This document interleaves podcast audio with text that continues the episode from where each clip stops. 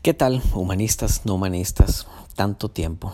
Realmente han pasado unas semanas desde el último episodio y no he subido tampoco a, YouTube ningún video. Y esto me gustaría tocarlo hoy. Quiero hacer dos, dos eh, hablar sobre dos cosas. La primera, eh, que efectivamente he estado un poco distanciado y por qué. Y la segunda, lo que estoy haciendo en este momento. Con respecto a la primera, eh, han sido semanas bastante duras, mi, mi, trabajo es muy demandante y si bien es cierto me gustaría dedicarme a, hacer videos sobre humanismo y hacer y a escribir libros, pucha voy a, a un paso bastante lento porque tengo que llevar una vida que me permita obviamente sobrevivir, llevar el bienestar de mi familia, etcétera. Y, y, entonces necesito esos ingresos y eh, claramente lo que es el humanismo no, no es algo que sea rentable y entonces tengo que a veces preocuparme un poquito más de, de ese asunto. Además se vino la Semana Santa, eh, por supuesto que fui a todas las procesiones. Eh, de hecho me confundían con Jesús, seguro por, por mi tez blanca y mis ojos celestes.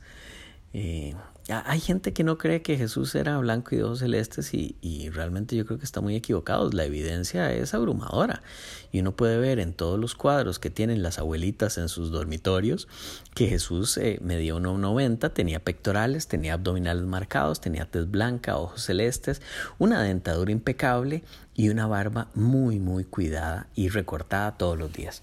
El que no lo crea, nada más, ahí está la evidencia, puede ver alguno de estos cuadros. Yo siempre me imagino, ya hablando en serio, eh, ¿qué pasaría si hubiera habido algún registro del Jesús histórico, en, caso de que haya existido? Eh, ¿Qué pasaría si se hubiera guardado su imagen? Y yo me imagino...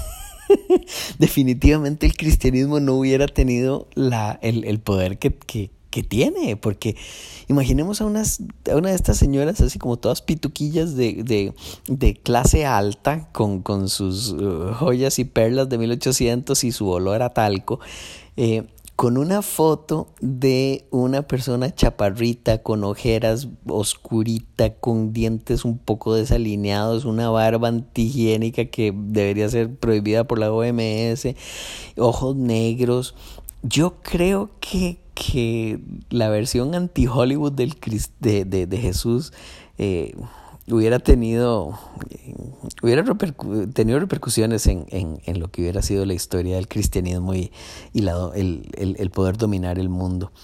Eh, pero bueno, ya tuvieron su tiempo, ahora van en caída, gracias a Dios, y eh, estamos en, un, en una época bastante especial por esto.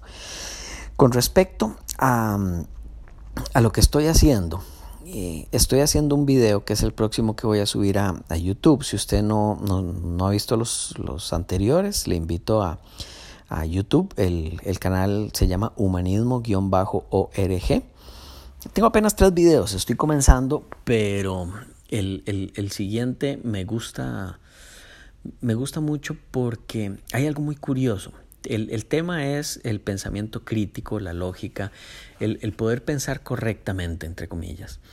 Y lo hablaba con un amigo y mi amigo me decía, pero ¿por qué estás desaprovechando una oportunidad en un video para hablar de eso en lugar de atacar las malas ideas del cristianismo?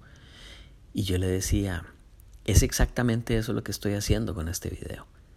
Si nosotros pudiéramos hacer que la gente comprenda bien lo que es el pensamiento crítico, la ciencia, la razón, la lógica, no existiría el cristianismo. Porque incluso en aquellos casos a donde la gente dice que no hay una, una discrepancia entre ciencia y, creencia religiosa, no me acuerdo quién era que decía los, los magisterios eh, non-overlapping magisteria, um, perdón, pero no me acuerdo en español. El, lo que, lo que decía, eh, lo que dicen estas personas es que se puede ser, eh, se puede adoptar un, un, un, pensamiento crítico y científico y además un pensamiento religioso. Por supuesto que sí, siempre y cuando se acepte la ciencia, la razón y la lógica únicamente en aquellas cosas en las que no se esté hablando de elementos religiosos. Así es muy fácil. Y así una persona que lee el tarot o que cree en los cuarzos podría decir que eh, cree en los cuarzos y que no tiene ninguna incompatibilidad con la ciencia, siempre y cuando, y es el mismo truco, se hable de la ciencia en temas que no correspondan a aquello que tiene que ver con lo que es científico. Y yo no entiendo cómo, cómo no nos damos cuenta de esto.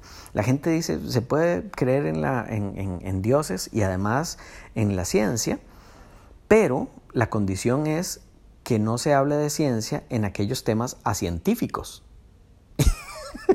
no tiene sentido. Pero bueno, entonces estoy hablando un poco de eso en el, en el video. Ya, ya tengo el, el, guion y la edición siempre me toma mucho tiempo. Pero bueno, así, así está la cosa. Entonces vamos avanzando. Eh, tengo un, un, par de cosas que quiero hacer como proyectos con otros personajes y, y, es parte de lo que quiero hacer en este 2021. Estoy avanzando bastante con el libro eh, que quiero publicar tal vez el próximo año. Si, si quiere eh, ser de los primeros en, en, en, adquirirlo, en leerlo, porque yo creo que algunas partes las voy a dar totalmente gratis, puede suscribirse ahí al canal en humanismo-org y es parte de lo que quiero hacer, empezar a dar algunos capítulos para revisión y para, para poder conversar sobre el asunto. Pero bueno, el objetivo era hacer un, un, audio corto, contar un poquito qué fue lo que pasó, en qué es lo que estoy e invitarlos a seguir el, el canal y a decirle a otra gente. Entonces quedan invitadísimos, les, les agradezco muchísimo el tiempo y nos vemos en la próxima.